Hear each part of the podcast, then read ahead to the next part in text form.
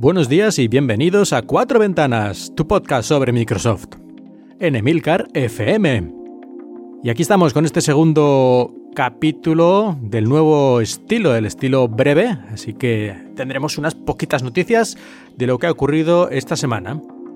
Y empezamos con algo que en realidad ocurrió hace meses, que es el hackeo, este asalto informático que sufrió la empresa SolarWinds a finales del año pasado.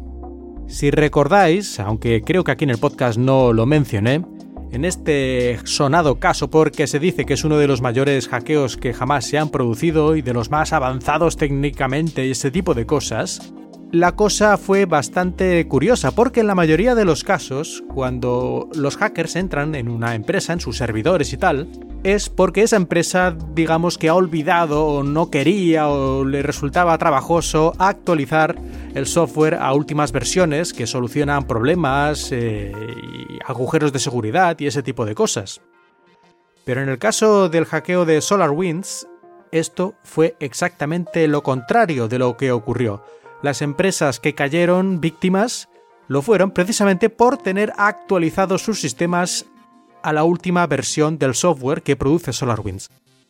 SolarWinds produce un software para gestión de redes internas en empresas, de sistemas de información y todo ese tipo de cosas que se suele utilizar en grandes empresas, incluso en gobiernos, en el departamento de defensa y ese tipo de cosas. Es decir, que esto es algo, es algo gordo, no es algo que la mayoría de nosotros, de los usuarios de a pie, conozcamos o tengamos conocimiento prácticamente, pero a nivel empresarial pues es, una, es un software muy importante, ¿no? Concretamente este producto que, de los que produce SolarWinds es Orion. Orion fue hackeado en los servidores de SolarWinds entraron en la empresa los hackers y cambiaron una pequeñísima parte de este software, de este Orion. Y al cambiar esta pequeñísima parte, que parece poca cosa, esto permitió a los hackers ya acceder a cualquier computadora en la que estuviera instalada este software y por lo tanto pues a toda la red donde estuviera situada la máquina.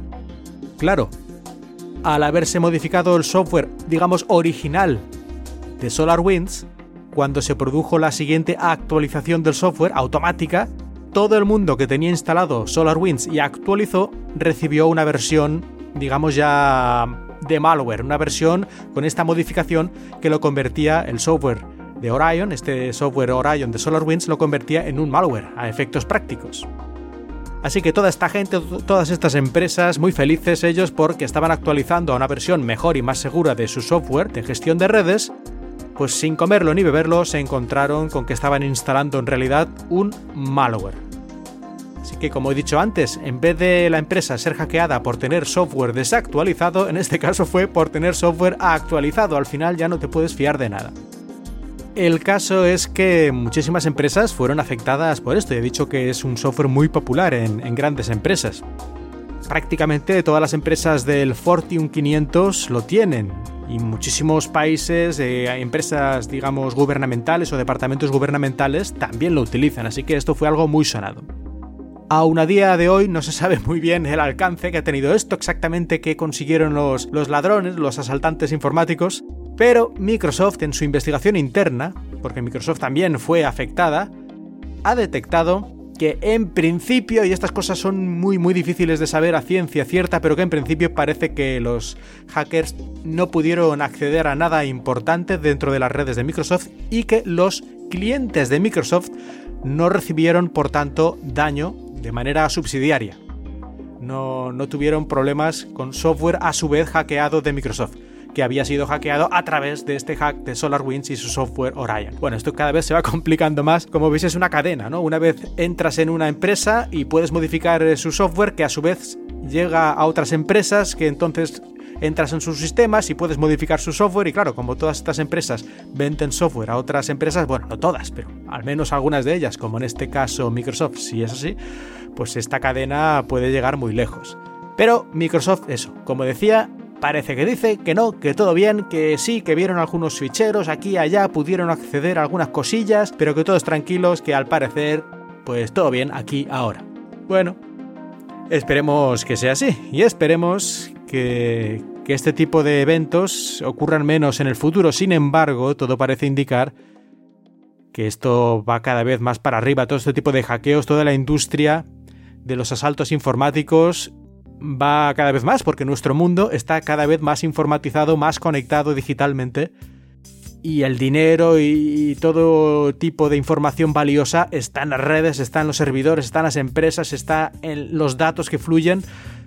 Así que me parece que lo más probable es que todo esto siga aumentando y lo único que podemos hacer todos es intentar protegernos dentro de nuestras posibilidades y prepararnos para la situación que en teoría va a llegar antes o después de que seamos hackeados y nos roben los datos o perdamos los datos o ese tipo de cosas. Por eso recordad niños, hay que hacer copias de seguridad. A nivel, a nivel de usuario creo que es lo más, lo más práctico y lo mejor que podemos hacer es hacer copias de seguridad y no instalar software extraño y tal, aunque como hemos visto, eso no impide que podamos ser hackeados. En fin, pues nada, que de momento todo bien, así que hasta la próxima noticia de hackeo. Y vamos ahora a cosas más mundanas, más prácticas, más del día a día, porque además tiene que ver con Xbox. Y es que ha presentado nuevo hardware Xbox, pero no, no hablamos de una nueva consola como a veces se rumorea que habría una tercera Xbox, aparte de las series S y las series X, habría como una series X sin disco óptico, bueno, tal vez eso aparezca a lo mejor dentro de un año o dos años, no lo sé, pero de momento no es eso.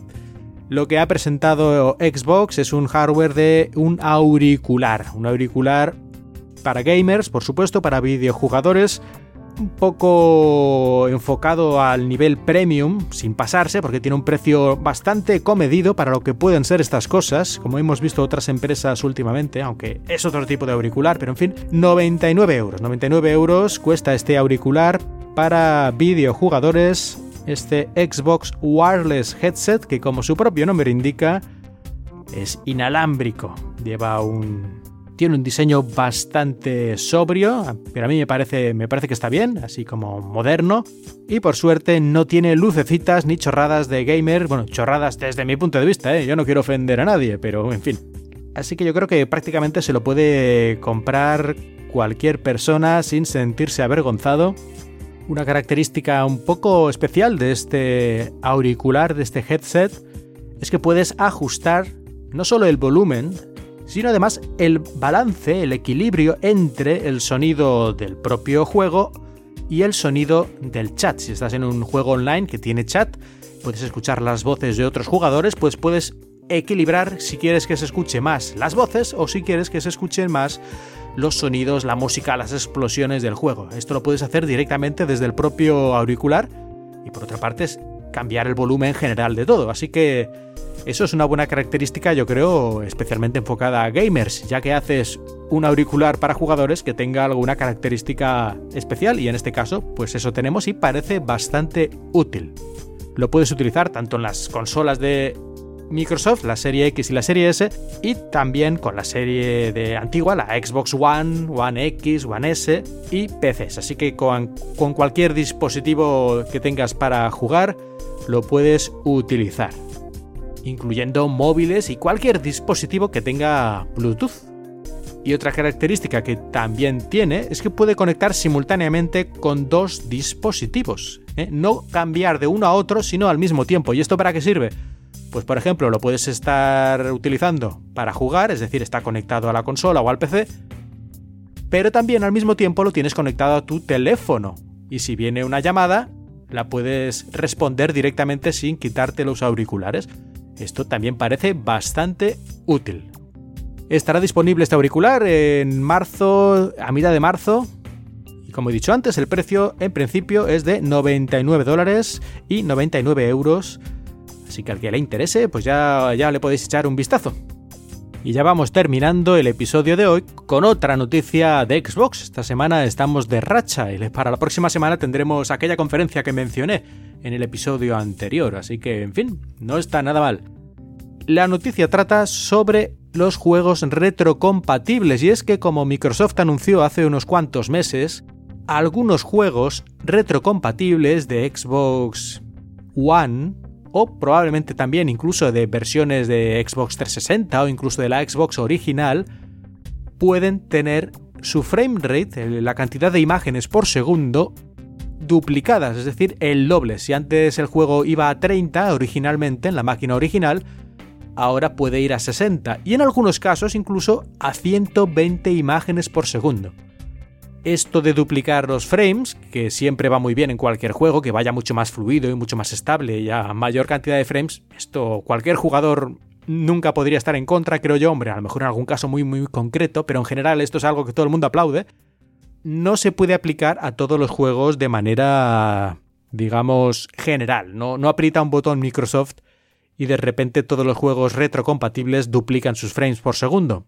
Pero sí que parece que es relativamente fácil. Han estado naturalmente haciendo su trabajo los ingenieros y han encontrado varios métodos, varias estrategias para poder duplicar frames en juegos antiguos sin, en principio, modificar el código original, sino que, digamos, inyectan mientras el juego está funcionando, inyectan instrucciones en el código del DirectX en tiempo real o algo así, entendido yo. Y la cuestión es que sin necesidad de modificar el juego original, haciendo estos pequeños arreglos, truquitos, chanchullos, se consigue que se duplique el framerate sin afectar negativamente al juego, porque a veces puede ocurrir que duplicas los frames y como el juego original no estaba pensado para eso, pues se rompe, se rompe el juego. Por ejemplo, ahora a lo mejor unos enemigos van más rápido de lo que deberían, o el tiempo de juego va a doble velocidad, o algunas animaciones fallan, o cuando se supone que tendría que ocurrir algo ocurre antes o ocurre después del tiempo porque el juego estaba pensado y calibrado para que fuera a cierto ritmo.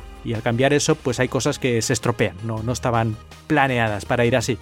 Así que, como he dicho, no es apretar un botón y ya está, y todos los juegos funcionan al doble, sino que hay que ir ajustando uno por uno, pero en principio es posible hacerlo en la mayoría de los juegos, lo que irán poco a poco. De momento tenemos unos poquitos que han sacado, digamos, para ir probando, para que la gente lo vea, y se irán añadiendo juegos con esta característica de doble frame rate en el futuro.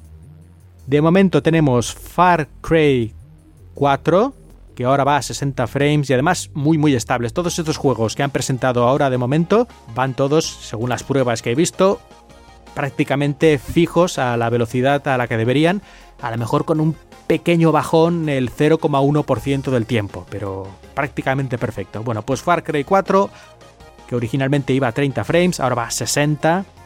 New Super Lucky Tale, este plataformas, ahora va a 120 imágenes por segundo, si tienes una televisión que, soporte este formato, pues lo podrás ver a esta velocidad súper fluido.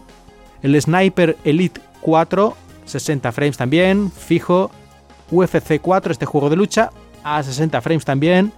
Y Watch Dogs 2, la segunda parte, a 60 frames.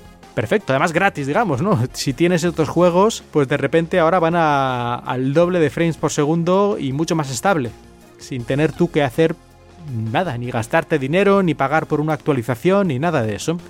Y para que quede claro, esta mejora es tanto para la Xbox Series X como la Series S, que hay gente que siempre está con lo de la Series S no vale para nada. Pues aquí tienes todos estos juegos al doble de frame rate perfectamente en la Series S. Y con esto llegamos al final del episodio de hoy. Muchas gracias por escucharme, yo soy Mark Milian y os he hablado desde Shanghai.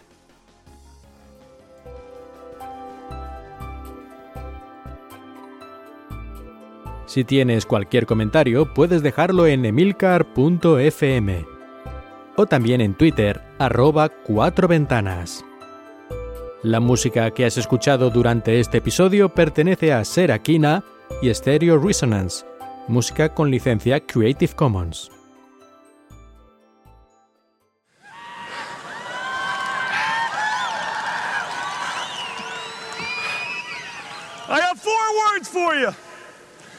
I love this company. Yeah!